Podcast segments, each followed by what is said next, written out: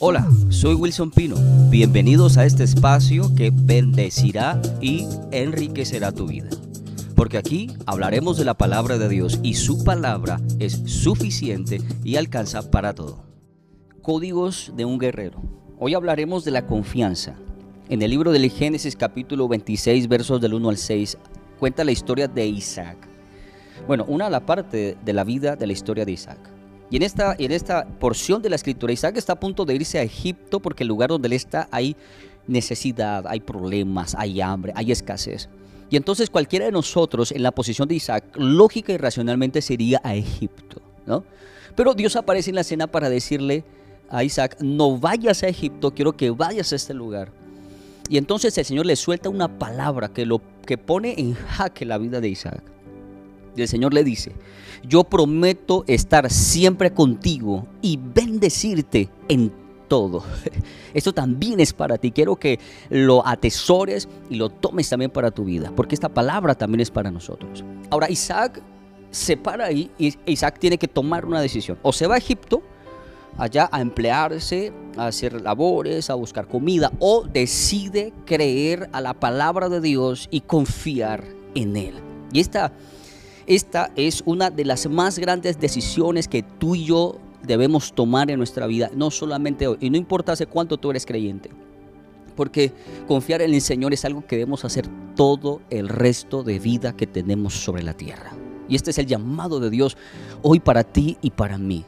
Necesitamos seguir creyendo y confiando que todo lo que él ha dicho, él lo va a cumplir. Esto lo tuvo que hacer Isaac. Isaac tuvo que tomar una decisión y afortunadamente Isaac decidió creerle al Señor.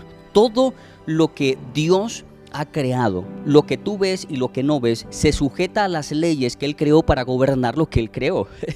Pero hay una verdad mayor a esa.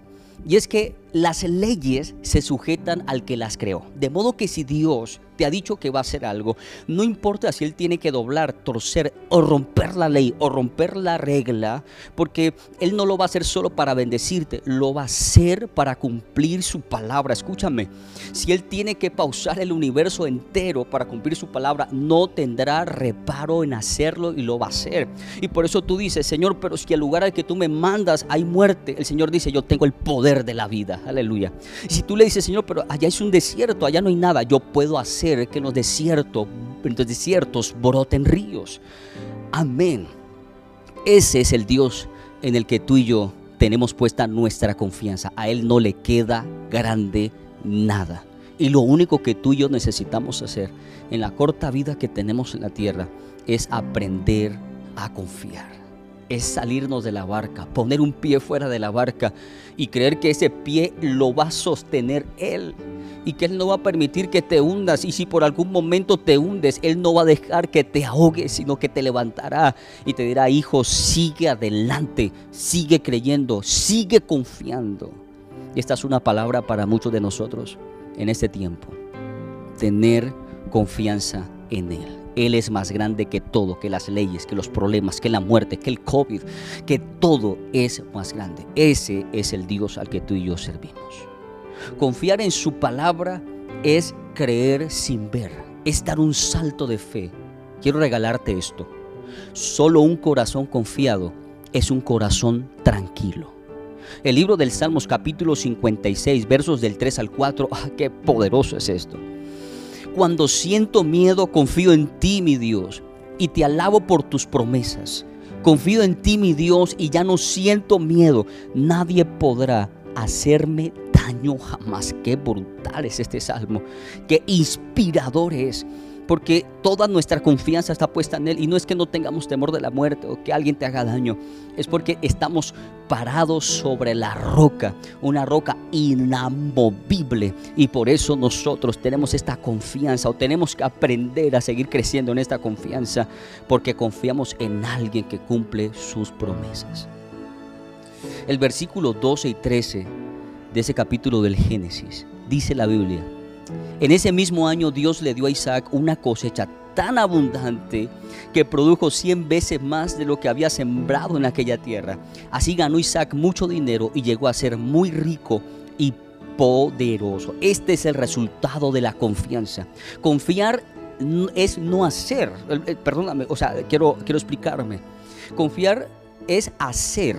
Confiar no es que tú, no, yo me detengo, yo no hago nada, yo, yo sé que Dios va a hacer. No, todo lo contrario Confiar es, yo me voy a mover en esa dirección, yo voy a hacer lo que se supone yo debo hacer y yo creo que voy a ver la mano de Dios ahí y voy a ver a Dios obrar. Pero esto no sucede con la gente que se queda quieta, esto sucede con la gente que se mueve donde Dios dice muévete, trabaja, esfuérzate, termina tus estudios, sigue, sigue luchando, sigue haciéndole, porque yo voy a bendecirte. Alguien tiene que oír esta palabra, yo voy a bendecirte, pero tú tienes que moverte en la dirección donde Dios te dice que tienes que moverte y confiar que Él lo va a hacer. Algo sucede en la vida de Isaac. Imagínate que en esta parte de la historia, Isaac abría un pozo, encontraba agua la gente envidiosa le tapaba el pozo. Y entonces Isaac abrió otro pozo y esta gente envidiosa se lo tapaba. Y entonces él llamó a uno riña, llamó a uno pleito. Y entonces abrió otro y se lo taparon. Y abrió otro y se lo taparon. Y todo pozo que abría encontraba agua. Hasta que alguien detuvo a toda esa gente y le dijo, deténganse, deténganse.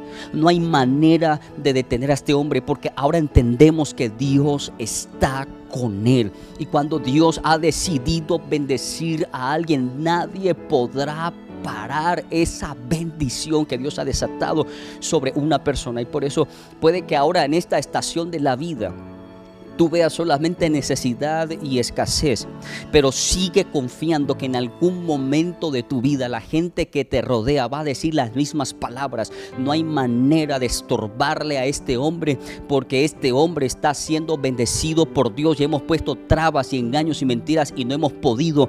Tenemos que reconocer que Dios está con él y Dios está contigo y lo reconocerá tu familia, lo reconocerá la gente de, tu universidad, la gente de tu oficina. Dios está contigo.